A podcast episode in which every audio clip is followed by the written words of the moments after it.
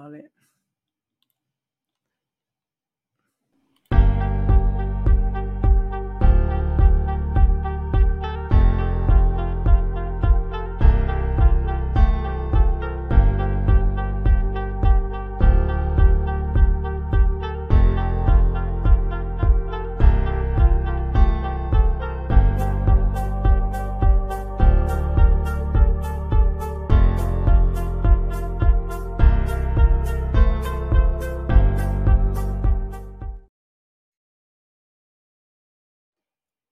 Bueno, bueno, bueno, estamos aquí en otra entrega de Perlas Cristianas. Y bueno, pues estamos eh, para presentarles pues eh, lo que es la actividad de la Iglesia eh, Universal. Y esa actividad es evangelizar allí donde se encuentre un cristiano, donde se encuentre un católico. Y hemos tomado pues el pretexto de que la EWTN pues nos ha presentado la semana de la reconciliación y bueno, pues eh, nos ha traído eh, una famosa pintora australiana al Vaticano. Y bueno, pues con ese pretexto, pues todo tiene un contexto, porque pues resulta que esta señora eh, conoce a una prima mía que pasó 11 años en Australia y conoce bien el mundo aborigen y también a esta señora. Pero como no podían ser dos sin tres, pues eh, no tenemos aquí a la prima, sino que tenemos a un sacerdote que también compartió tierras y labor evangélica en Australia, se llama Gonzalo. Gonzalo está con nosotros. Gonzalo, ¿qué tal estás? Muy bien, buenos días desde Panamá. Muy bien, eh, bueno, ¿qué, ¿qué haces en Panamá, Gonzalo?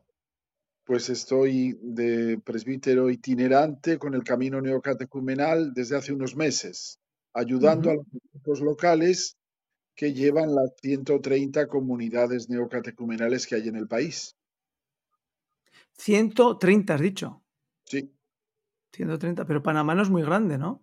Unos 4 millones y medio de habitantes, 75 mil kilómetros cuadrados, muy alargadito, es de este a oeste, un país muy largo y muy estrecho.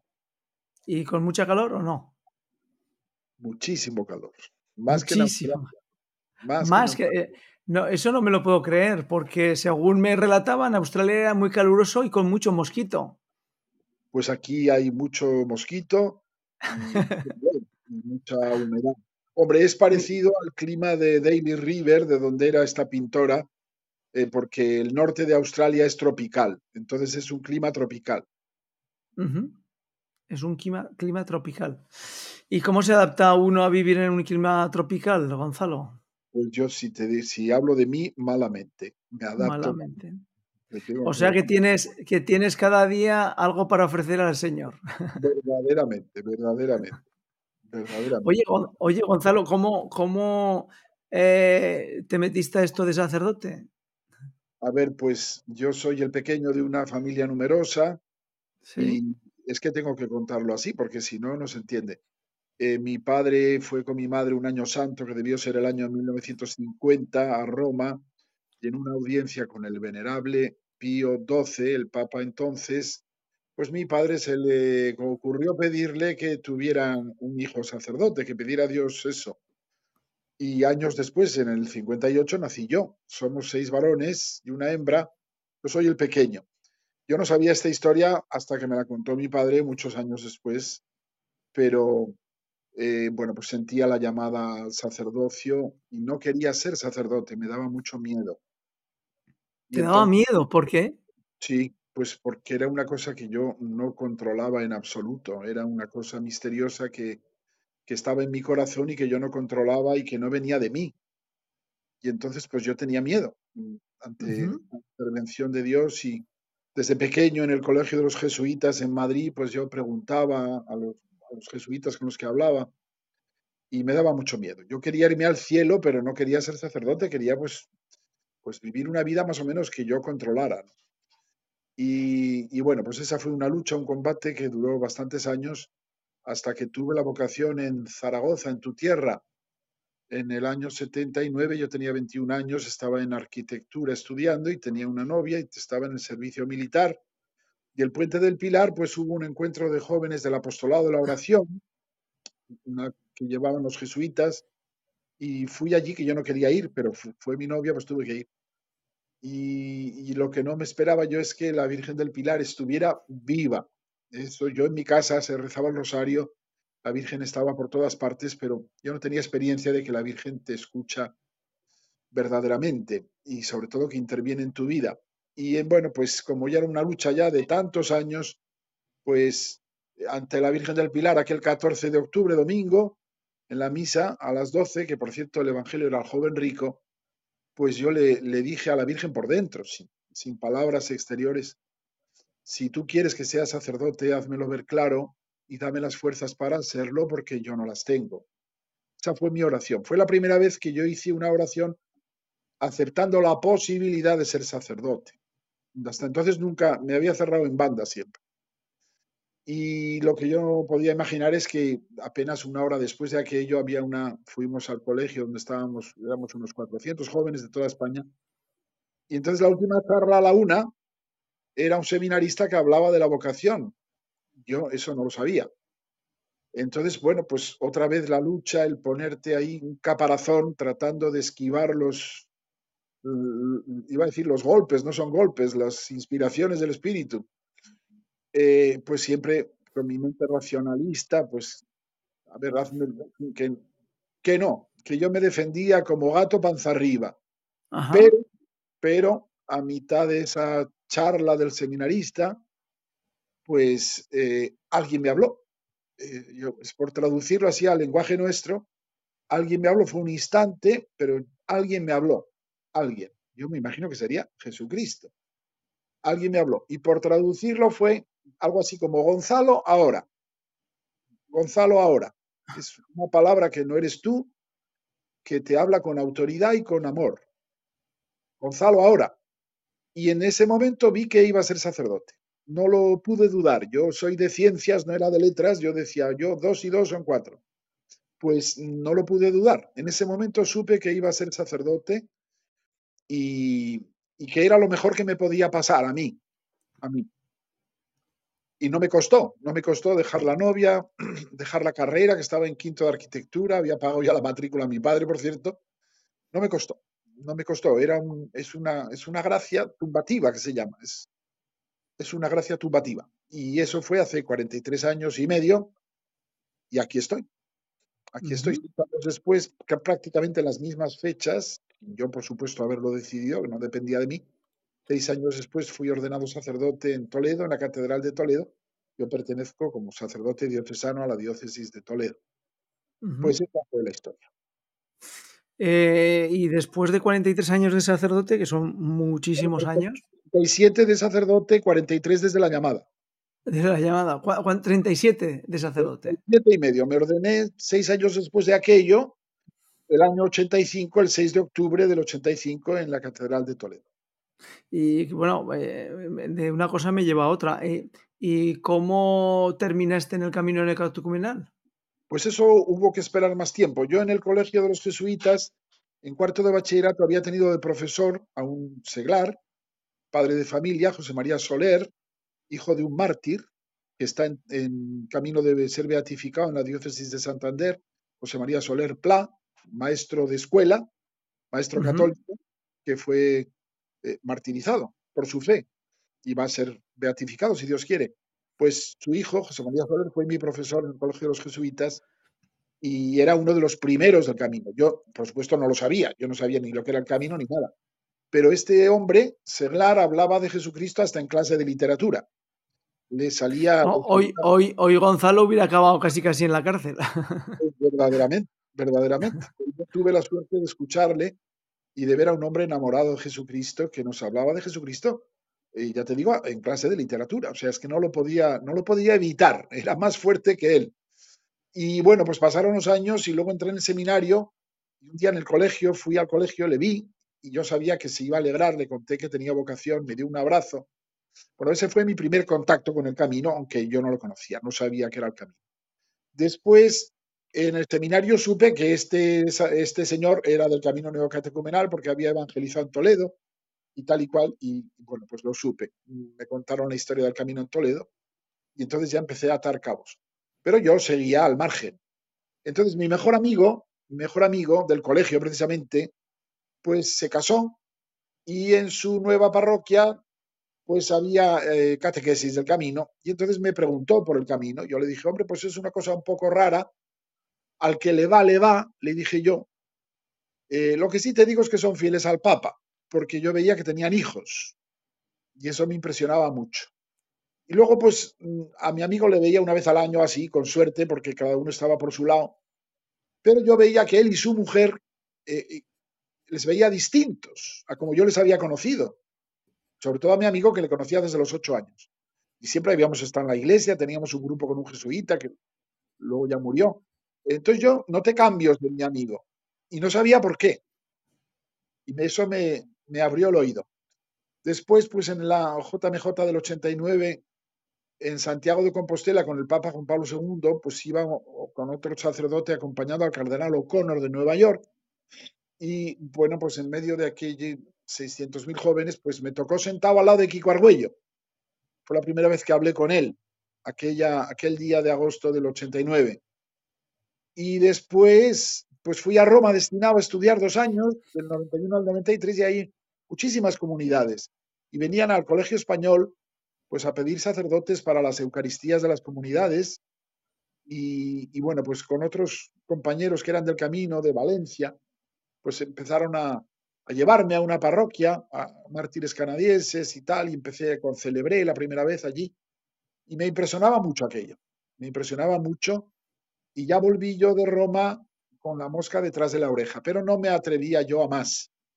En mi parroquia de, no en mi parroquia, sino en la ciudad donde me destinaron, Talavera de la Reina, pues había una parroquia con camino y, empecé a acompañar a una comunidad pequeña eh, en la palabra. Los martes iba a la celebración de la palabra y me impresionó mucho, pues, pues una, una hermana que era una señora mayor de estas de pueblo, yo creo que debía ser hasta analfabeta o casi, que hablaba con una inspiración que yo me quedaba pasmado y un hermano que, padre de familia joven, 42 años, que me vendió un coche, porque tenía un concesionario taller allí de Renault y me vendió el coche, pues este hermano con cáncer, murió de cáncer a los 42 años y me impresionó muchísimo también.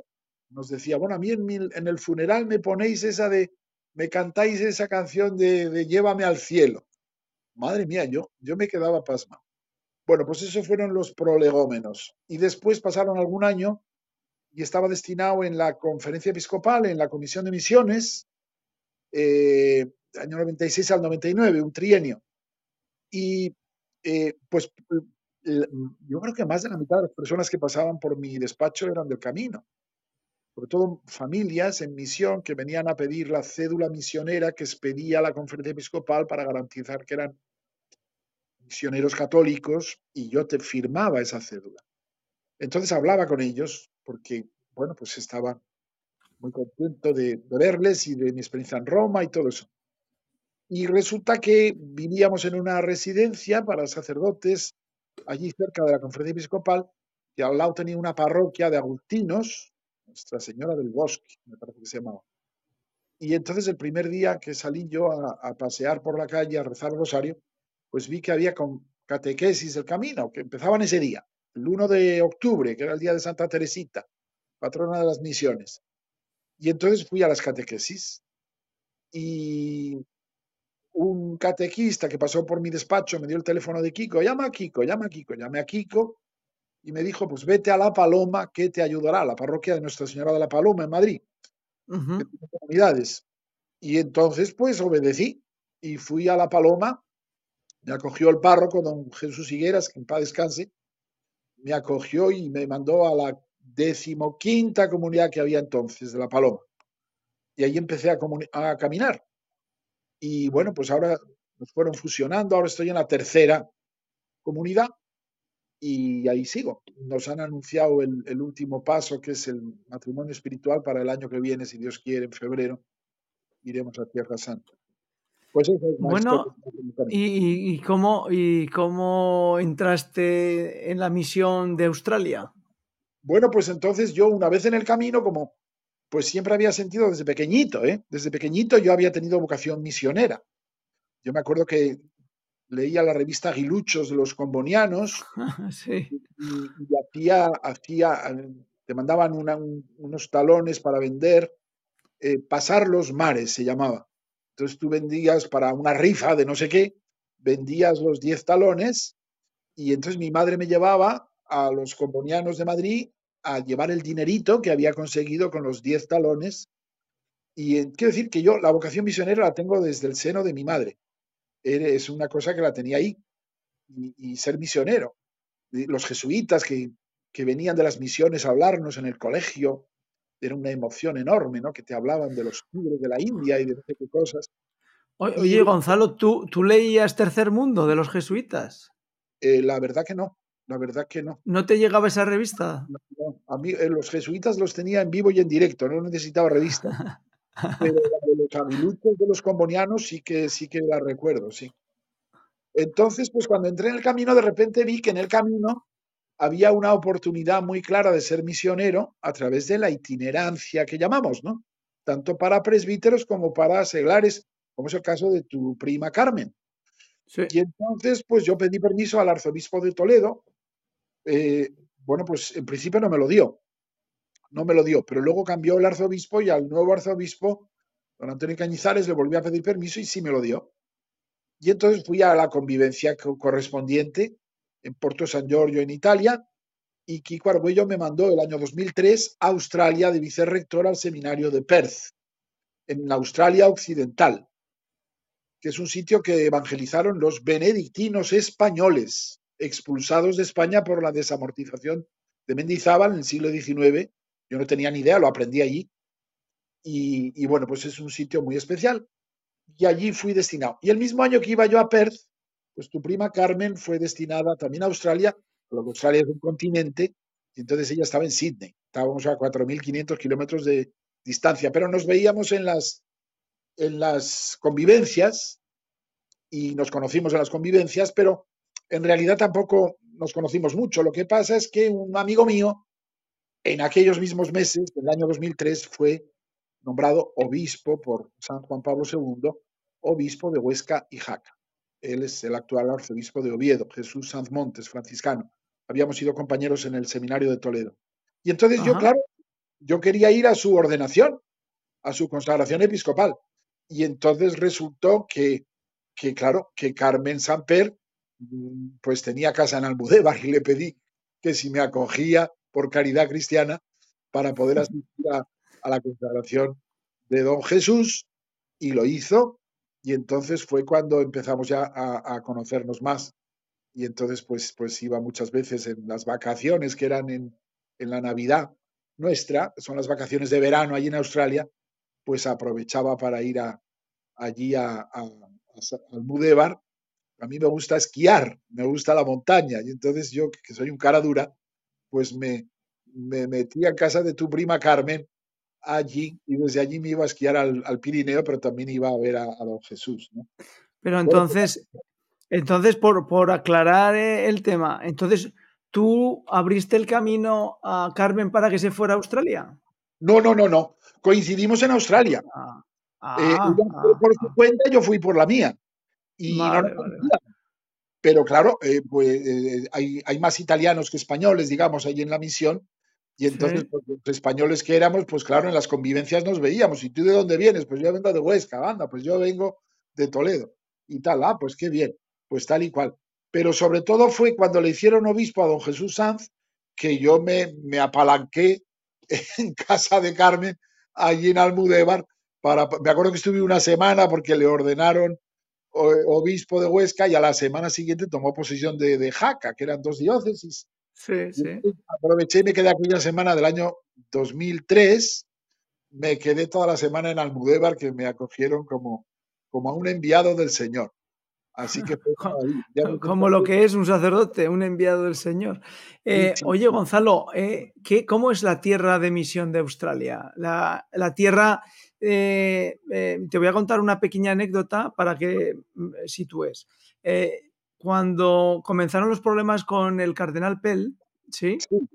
de Cardenal Pell de Australia que lo llegaron a encarcelar y cuando comenzaron eh, yo me encontraba en Irlanda y leí en el Irish Times, que no es precisamente un periódico muy proclive al culto católico ni al culto cristiano, eh, pues empecé a leer noticias de que, bueno, eh, el escándalo del cardenal Pell en Australia, se comienza el juicio, y yo desde el inicio, esto tiene más que ver con el Espíritu Santo que con mi capacidad intelectual, eh, vi que aquello no sonaba bien.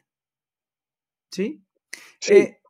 la primera pregunta que te hago es, ¿por qué la sociedad australiana y en concreto los jueces australianos, yo tengo una explicación desde el punto de vista jurídico de cómo el cardenal pudo llegar a, ser encarcelado en el sistema judicial anglosajón.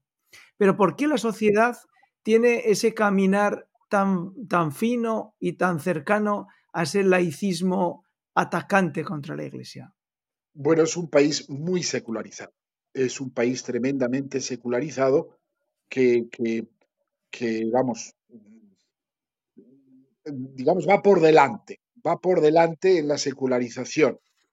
Y entonces, pues la Iglesia Católica allí empezó siendo la Iglesia de los pobres, la llamaban, que eran los irlandeses, que eran los últimos en el escalafón social cuando empezó la colonización de Australia, ¿no? Y cuando yo llegué, pues la Iglesia Católica era el 25% más o menos de la población australiana, que entonces eran 21 millones, Luego estaban los anglicanos y los Uniting Church, que era una serie de iglesias protestantes. Eh, ¿Y qué? Pues yo conocí al cardenal Pell personalmente en el seminario de Perth porque era íntimo amigo del arzobispo de Perth, Barry Hickey. Entonces, yo de hecho fui de vicerrector para sustituir al vicerrector, que era australiano, porque iba de rector al nuevo seminario Redentoris Mater de Sydney, en el que estuvo tu prima. Eh, Eric ni se llama. Y entonces, bueno, el caso es que yo conocí al cardenal Pell y me pareció extraordinario. Extraordinario. Cuando él era arzobispo de Melbourne, eh, ya, eh, pues, el lobby gay, digamos, que es muy fuerte en Australia, iban a recibir la comunión de sus manos con la cinta, con la cinta, esta arcoíris, como diciendo soy un homosexual, homosexual activo. La condición homosexual no es pecado pero los actos homosexuales sí. Entonces ya eh, Pell se enfrentó, se enfrentó desde que era arzobispo de Melbourne, porque en su conciencia de, buen pastor, pues tenía que decir la verdad. Y la dijo con obras y con palabras. Eh, eso por un lado. Eso es lo que yo sé. Yo hablo de lo que sé, de lo que he oído. Eh, pues como arzobispo de Sydney, pues era la cabeza de la iglesia australiana, era cardenal, imagínense, eh, y siguió siempre con esta actitud de caridad en la verdad. Caritas in veritatis, es decir, la caridad nunca puede estar disociada o divorciada de la verdad, porque la caridad y la verdad al final se confunden. Es Cristo, que es la verdad, y es el que nos ha amado con un amor crucificado, un amor que ha dado la vida. No hay amor más grande que ese. Entonces, eh, tú cuando quieres de verdad a alguien, le dices la verdad. Le dices la verdad. Como Jesucristo se lo dijo, por ejemplo, a la mujer adúltera.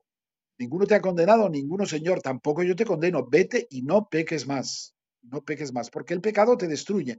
Si yo soy un médico y veo a un enfermo y le digo, bueno, pues ánimo, no, no pasa nada, eh, tiene usted un cáncer, pero no pasa nada. No, hombre, tiene usted un cáncer, vamos a, tratar de arreglar este cáncer. Con esto no estoy diciendo que esto sea una enfermedad ni nada, pero estoy diciendo que el pecado sí es una enfermedad. El pecado te hace esclavo. Todo el que comete pecado es esclavo. Bueno, pues el cardenal Pell era un ejemplo. Era un ejemplo de, buen pastor, pero claro, eh, pues igual que Jesucristo ha sido perseguido, pues él también ha sido perseguido. Dijeron empezaron a, investigarle antes de haberle recibido ninguna acusación oficial. Ya le estaban investigando. No sé si será verdad, pero esto también me ha llegado. El caso es que eh, este hombre pues, fue acusado falsamente, falsamente. Incluso los paganos, los no cristianos, los no católicos decían, pero si esto es imposible, es una acusación que no se sostiene. Entonces, pues al final terminó en la cárcel, 404 días. Yo hace unos meses en una convivencia me encontré con el que es el rector del seminario de Perth y me dijo que antes de la cárcel no era todavía santo. pero que después de la cárcel sí ya era santo, que él lo veía ya como santo. Es decir, eh, pues la misma cárcel, nosotros los cristianos sabemos que, que todo lo que nos ocurre es para el bien. Para los que aman a Dios, todo les sirve para el bien. También la cárcel, la persecución, la muerte misma. ¿no? me impresionó que, fue al, funeral de Benedicto XVI, que había muerto el 31 de diciembre, y vi una entrevista suya en la EWTN, lo vi, eh, y me encantó, además, pues justo la víspera de ese funeral, que me parece que sí, correcto. el de enero. Y unos días después fue operado en Roma y murió. Entonces me quedé impresionado porque digo, bueno, pues se me ha muerto Benedicto XVI el 31 de diciembre y el 10 de enero, que por cierto es mi santo, y que por cierto es el día en que Kiko me mandó a Australia, pues ese día murió eh, el cardenal Penn. Eh, para, los que, para los que nos siguen, eh, alguna día he explicado dentro del canal, pero lo voy a volver a explicar, cómo puede ser que una persona acabe juzgado en, en Australia o en Inglaterra o en Estados Unidos y pase 400 días en la cárcel eh, con sentencia firme y que tras ese periodo lo tengan que soltar. Pues porque en el sistema anglosajón jurídico permite que la prueba se construya en el mismo juicio. No es el mismo sistema que hay en Francia o en España, donde un juez es el que instruye y otro es el juez que juzga con lo que se ha instruido. Con lo cual, ante un juez instructor, el testimonio simple no sirve. Mientras que en el mundo anglosajón, y eso lo hemos podido ver todos en las películas eh, americanas, se construye la prueba al mismo tiempo que se juzga. Con lo cual tenemos un grave problema y es que puede haber testimonios que te juzguen como culpable y si el juez considera que ese testimonio es suficiente, pues acto seguido estás juzgado. Luego, el hecho de que haya tribunales con, eh, con, juzgados, eh, con jurados populares hace que evidentemente el sesgo de esas personas determinen que eso que están presentando, esos testimonios, los consideren como prueba suficiente. Entonces, claro, el sistema anglosajón no es un sistema garantista, es un sistema donde el juez determina en un mismo acto la prueba y el juicio. Entonces, evidentemente, con el cardenal Pell, de ahí que en las lecturas que yo iba haciendo dentro del Irish Time, pues pude ver que aquello se encaminaba claramente a ser juzgado. Y luego, eh, cuando eh, los testimonios se pusieron en contraste, es decir, pues eh, de las dos personas que supuestamente habían sido abusadas, una había fallecido, no había presentado declaración contra y el que estaba presentando el testimonio era años después, pero que además el circuito que describió donde él, eh, el cardenal había conseguido abusar de ellos, era matemáticamente imposible porque no daba el reloj. Pero además de eso, estaba toda la sacristía llena de, estaba la iglesia llena de gente y el abuso debió ser eh, fortuito, rápido y con todo el mundo allí delante. Con lo cual se veía, eso ya le digo, desde aquí, desde Irlanda, se veía el tema. Sin embargo, lo que sí se veía es que el jurado y que los jueces, que eran creo recordar cuatro o cinco, pues estaban encaminados a que el cardenal Pell pues acabara en la cárcel. Pero como bien dice Gonzalo, fue para gloria de Dios. Muchos de los católicos vimos cómo el cardenal Pell sufrió ese encarcelamiento y cómo fue todo un testimonio para los que tenemos fe y sabemos que la prueba nos redime. Bueno, volvemos otra vez a Australia, Gonzalo. Y en Australia, ¿cómo se puede evangelizar eh, con la cantidad de de protestantes y de iglesias evangélicas y cristianas, eh, cómo se puede evangelizar a Cristo dentro con el camino neocatecumenal y dentro de la Iglesia Católica. Bueno, pues mm, yo estaba en un seminario, eh, pero mm, había dos seminarios, Rentoris Mater, Sydney y Perth, y entonces estábamos todos también en comunidades neocatecumenales y íbamos pues por las calles, eh, periodos del año, en Pascua, por ejemplo, pues salíamos a evangelizar a las calles también. Entonces es difícil porque el anglosajón está acostumbrado a su privacidad. Me acuerdo una vez un matrimonio que estaban, bueno, una pareja que estaban en un parque, nos acercamos otro hermano del camino y yo, él era australiano, y empezamos a anunciarles a Jesucristo y, la mujer se, se puso furiosa.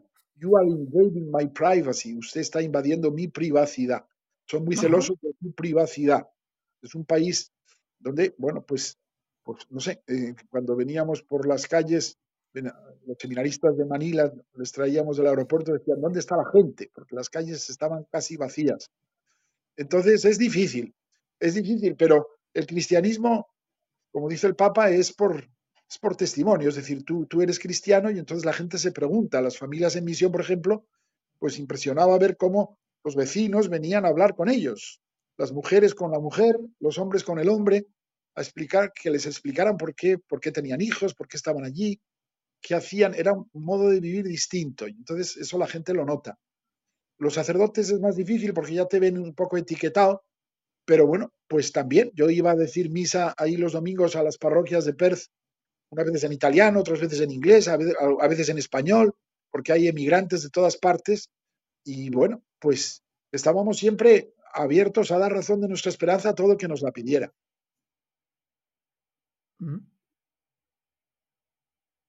Eh, Gonzalo, ¿en qué medida eh, cuando tú has estado allí evangelizando, has visto el sufrimiento humano, el sufrimiento de las personas y cómo eh, los, más pobres, es decir, aquellos que sufren y aquellos que no tienen medios económicos, porque ahora entraremos en el mundo aborigen, cómo recibían la palabra, cómo recibían el mensaje de Cristo? la verdad es que nosotros, yo decía, fracasábamos, humanamente hablando, es decir, las catequesis. ¿Fracasabais? ¿Por qué? evangelizando en Adelaida, que es otra ciudad en Australia del Sur, y las catequesis venía muy poca gente, y al final, si se formaba comunidad, era una comunidad de cinco hermanos, era una cosa muy exigua.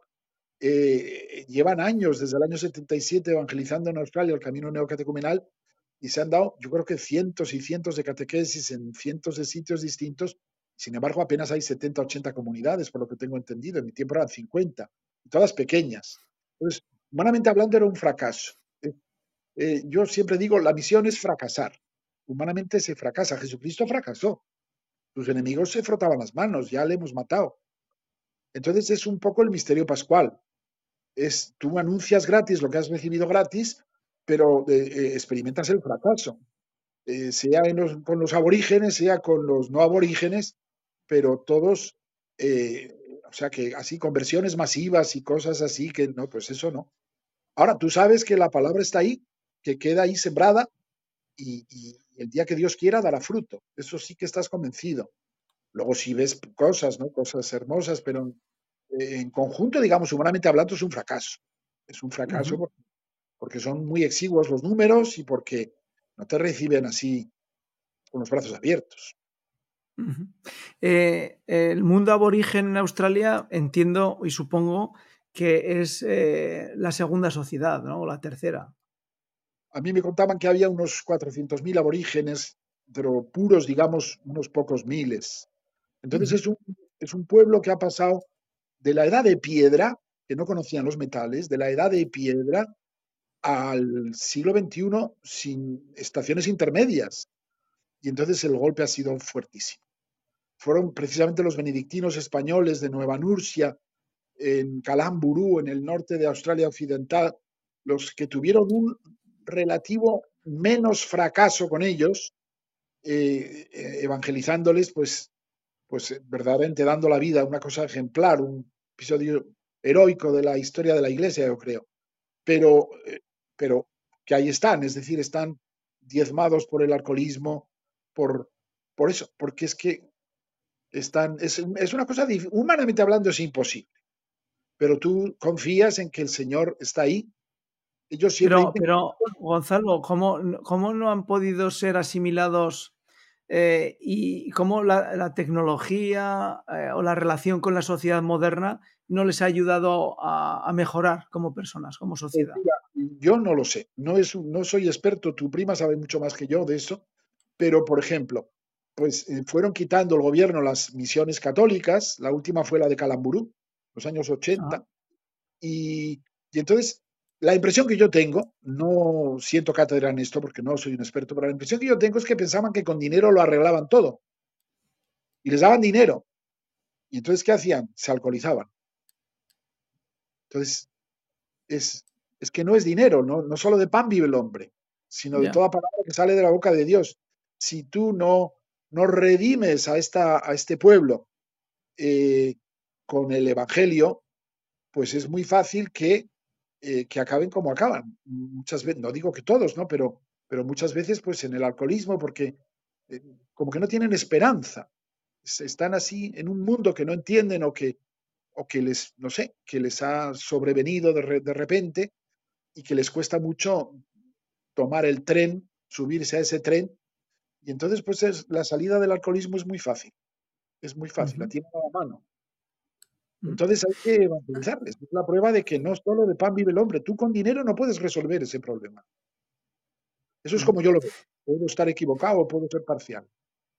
Eh, es, eh, tú que has estado en un seminario, eh, es fácil, y lo digo con una cierta ironía, es fácil hacer crecer vocaciones en una tierra tan laical como Australia.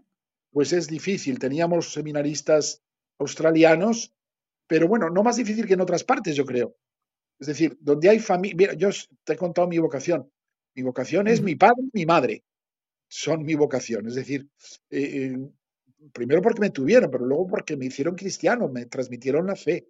Entonces, donde hay familias católicas, hay vocaciones. Eso es como en otras partes. Eh, dentro del camino necatecumenal, para los que no sepan, hay una una, fuerte corriente en la que pone a disposición de la misión familias completas que las lanzan a la misión. Y hay familias neocatecumenales que están como eh, testimonio eh, cristiano en tierras tan extrañas como son Asia o Azerbaiyán o sabe Dios, es decir, sitios que probablemente eh, son difíciles hasta de pronunciar o en zonas como República Dominicana, que, prácticamente lo único que hay es pobreza. Eh, ¿Por qué esa eh, vocación a la evangelización por parte del camino, Gonzalo? Eh, pues porque tú has recibido gratis algo que tienes que dar gratis, es decir, a que mucho se le dio, mucho se le exigirá, dice el Evangelio. Entonces tú recibes la perla preciosa, el tesoro escondido, y no lo puedes guardar para ti porque es, como si lo guardas lo pierdes. Como la palabra de los talentos, el que tenía un talento que lo, escondió porque tenía miedo, pues le fue arrebatado el talento de fe. Tú puedes tener uno, puedes tener cinco, puedes tener diez, pero lo que tengas tienes que ponerlo a funcionar, porque si no lo pierdes, si no lo pierdes. Entonces, espontáneamente, por agradecimiento, solemos decir, eh, de todo lo que el Señor ha hecho en tu vida, dices, ¿cómo no voy yo a dar gratis lo que he recibido gratis del Señor? Es, agradecimiento. Es, es, es decir, yo, yo, esto no me lo puedo callar, yo no me lo puedo tener para mí. Te lo tengo que dar aunque sea a una sola persona, pero ya con esa sola persona ya merecerá la pena. Eh, bueno, Gonzalo, eh, ¿tú crees que Australia eh, es una buena tierra de misión o hay otras tierras de misión más importantes? Sí, mira, yo, hombre, claro, es lo que he conocido. Eh, mira, eh, Kiko decía, estaba leyendo yo el libro este, Anotaciones de la BAC, y Kiko decía en una de las anotaciones, decía que con la secularización están en crisis todas las religiones naturales que tenían una relación con la tierra, con los cultivos, con la, con la astronomía, con todo esto, eh, han, sido, han entrado en crisis con la secularización pero es una oportunidad providencial porque ahora los hombres viven en las ciudades más que en los campos y todas las ciudades son iguales. Ciudad del Panamá es igual que Perth, es igual que Sydney, es igual que Madrid, es igual que... Todas las ciudades tienen rascacielos, la gente viste igual, come igual, hablan idiomas más o menos distintos, pero al final se entienden, pero es todo igual, es todo igual, el hombre secularizado moderno. Entonces las religiones naturales antiguas estaban basadas en la agricultura, en la astronomía, en el hombre que vivía en el campo. Pero ahora ya no es así, ya más de la mitad seguramente de la población mundial vive en ciudades y está secularizado porque ya no está pendiente de si sale el sol, de si llueve, si no llueve, está pendiente de otras cosas. Entonces dice que esto está poniendo en crisis a las religiones naturales tradicionales. Pero es la gran ocasión para el cristianismo. ¿Por qué? Pues porque Jesucristo le dijo a la samaritana que en el pozo aquel le dijo, porque los samaritanos adoraban a Dios en el monte Garizim y los judíos en Jerusalén. Y dice, mira, mujer, llega el día en que ya no será aquí o allí donde se adore a Dios, sino que los verdaderos adoradores adorarán al Padre en espíritu y en verdad. Entonces decía Kiko que es el momento, precisamente a la secularización, es el momento de que anunciemos a Jesucristo en las ciudades secularizadas, en las que el hombre eh, pues está en el atasco, está yendo al trabajo, en fin, en las ciudades, que son todas en el fondo iguales. Yo estoy en Ciudad de Panamá con los rascacielos y es lo mismo que las demás ciudades del mundo. Eh, aprovechando esta figura que estás haciendo, eh, y bueno, y por eh, no comerle más tiempo a Gonzalo, que tiene pues muchas, muchas, muchas obligaciones, te voy a hacer una última pregunta, que yo a veces me la he hecho, ¿vale? Como, como católico, como cristiano, como hombre de fe, cuando uno encuentra una sociedad, vamos a ver, voy a intentar explicar el, el contraste, ¿no? Cuando tú vives en una sociedad religiosa, pía, una sociedad eh, donde se puede respirar al Cristo vivo, a Dios vivo, eh, tú te puedes aprovechar, tú puedes alimentarte, tú puedes, es decir, cuando tú estás celebrando en una comunidad, en una parroquia donde se vive la fe, tú te alimentas, tu espíritu se alimenta. Pero cuando vas a una tierra de misión laica, eh, donde eh, esa tristeza de la ausencia del espíritu eh, se nota, se palpa. Eh, no, esa misión no se te come, no es superior a tus fuerzas, no es muy sobre la capacidad del, hombre, Gonzalo. Pues yo diría, depende de lo que tú, en lo que tú pongas tu confianza. Es decir, es verdad que somos seres humanos y nos influye pues todo a nuestro alrededor, la sociedad, las leyes, la política, la economía, todo nos influye. No somos, no estamos en cápsulas aislados. Pero también es verdad que nosotros hemos puesto nuestra confianza en el Señor. Entonces, precisamente la sociedad secularizada que no te ayuda, humanamente hablando, porque es hostil, te persigue, te, te, te, te persigue, te calumnia, te, hace de todo. Pues precisamente eso te obliga a volverte a lo esencial, que es Jesucristo. Es decir, cuando todo a tu alrededor eh, es hostil, o por lo menos en parte, pues entonces eh, buscas refugio en Jesucristo. Cuando eh, a tu alrededor te halagan y, todo te va muy bien y tienes éxito humano y todo eso, es más fácil que te olvides de Jesucristo, que es el que te sostiene. en cambio, en la situación hostil de la sociedad secularizada, no tienes otro apoyo al que agarrarte más que a Jesucristo tal y como yo lo veo. Y entonces que Él te ha dicho, yo estoy con vosotros todos los días hasta el fin del mundo y donde dos o tres están reunidos en mi nombre, allí estoy yo medio de ellos. Yo, yo no estoy aquí solo, estoy con un seminarista mexicano del Redentoris Mater de Madrid y, y, este, y luego estamos acogidos en una casa de un matrimonio del camino y tal y cual. Pero eh, descubres que basta dos, por eso les enviaba de dos en dos Jesucristo, basta dos para que ya esté no voy a decir físicamente, pero casi, eh, realmente presente Jesucristo. Y entonces descubres que Él es el que te sostiene. Cuando le dijo a, Pablo, eh, ánimo, te basta mi gracia, la fuerza se realiza en la debilidad. En esta sociedad secularizada somos cada vez, ya lo dijo Benedicto XVI cuando era sacerdote, teólogo, ah, en los años 70 me parece, decía que la, iglesia iba camino de ser una, una, una iglesia mucho menos relevante socialmente, con mucha menos gente, con comunidades más pequeñas, sin tanto poder, mm, digamos, mundano o social, no sé cómo lo decía, pero la idea un poco era esa, ¿no? Y en eso estamos. Pero, pero, Gonzalo, eh, eh, voy a intentar eh, en, muy poco tiempo darte un argumento.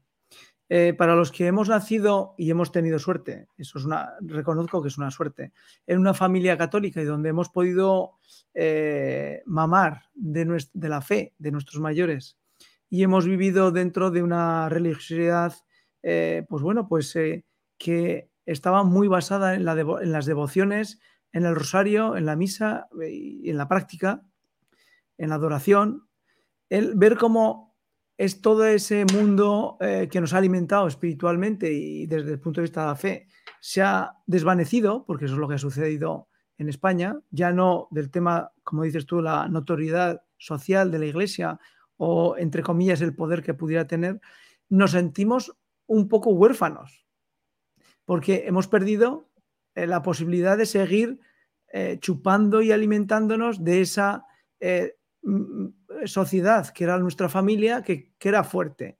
Ahora tenemos esa sociedad secular donde nosotros, de mala manera, podemos ver reflejado lo que es el mensaje evangélico y mucho menos, mucho menos lo que es, son valores y, valores humanos que ya no, que ya no solamente cristianos o no, o no tan cristianos.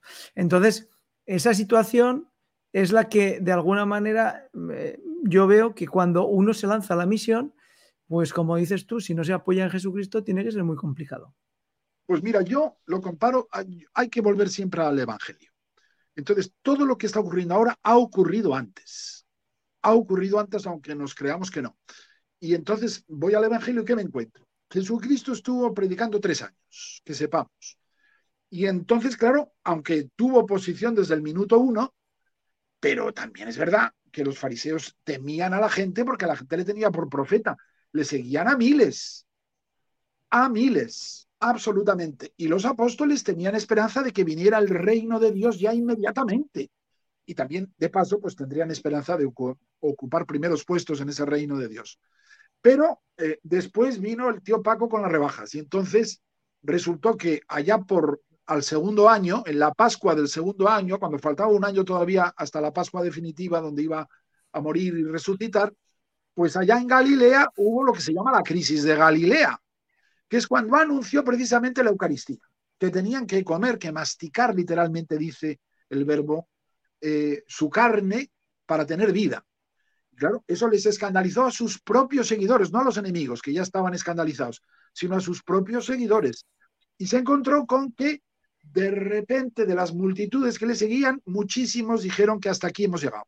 Duras son estas palabras, ¿quién puede escucharlas? Y se fueron.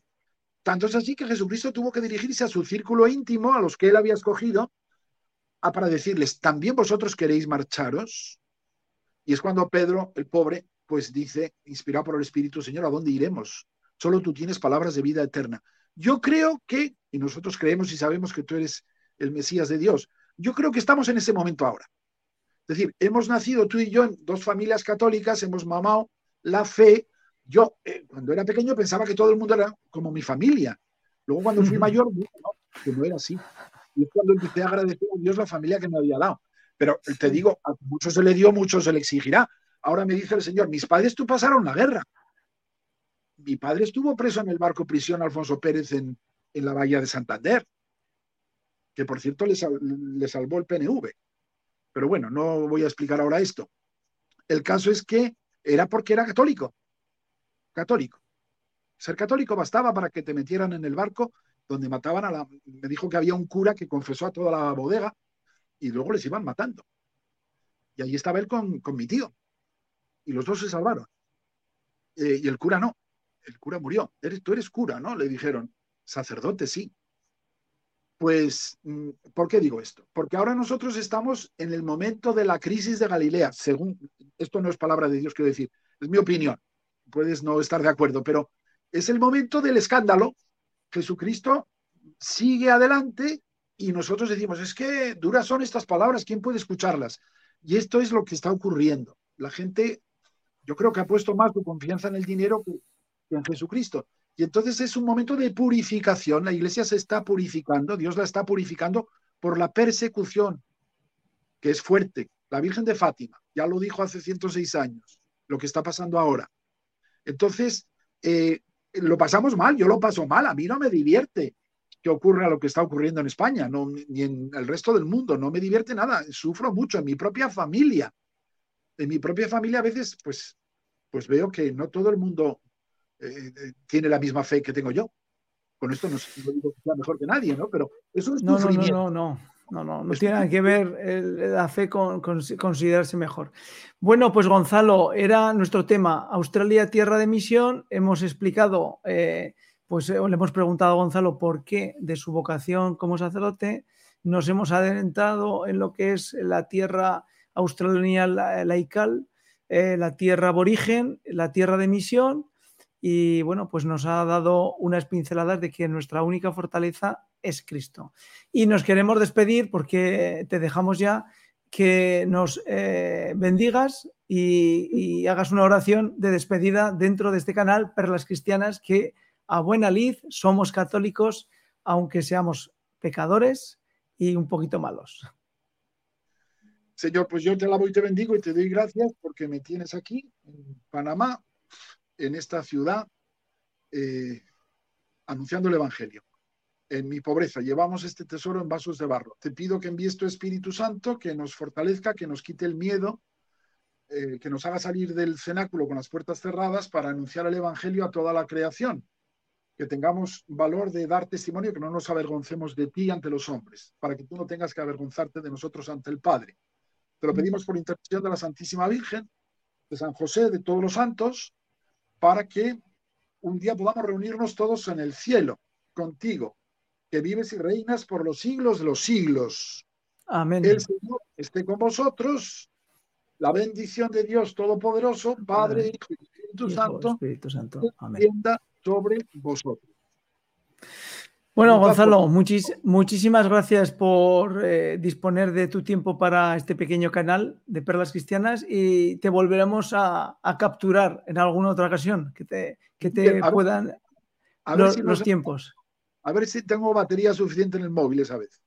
Eso es. Bueno, yo creo que el enchufe hará, mucha, hará un gran milagro.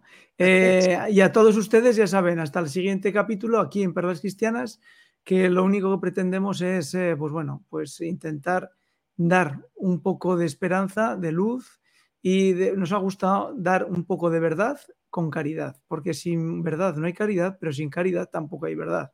Lo de aquello de ser brusco y decir la verdad no, no, no es muy cristiano. O sea que ya saben, caridad y verdad. Lo cogemos eh, con que hasta el siguiente capítulo. Gonzalo, hasta la próxima. Un fuerte abrazo a todos. La paz la paz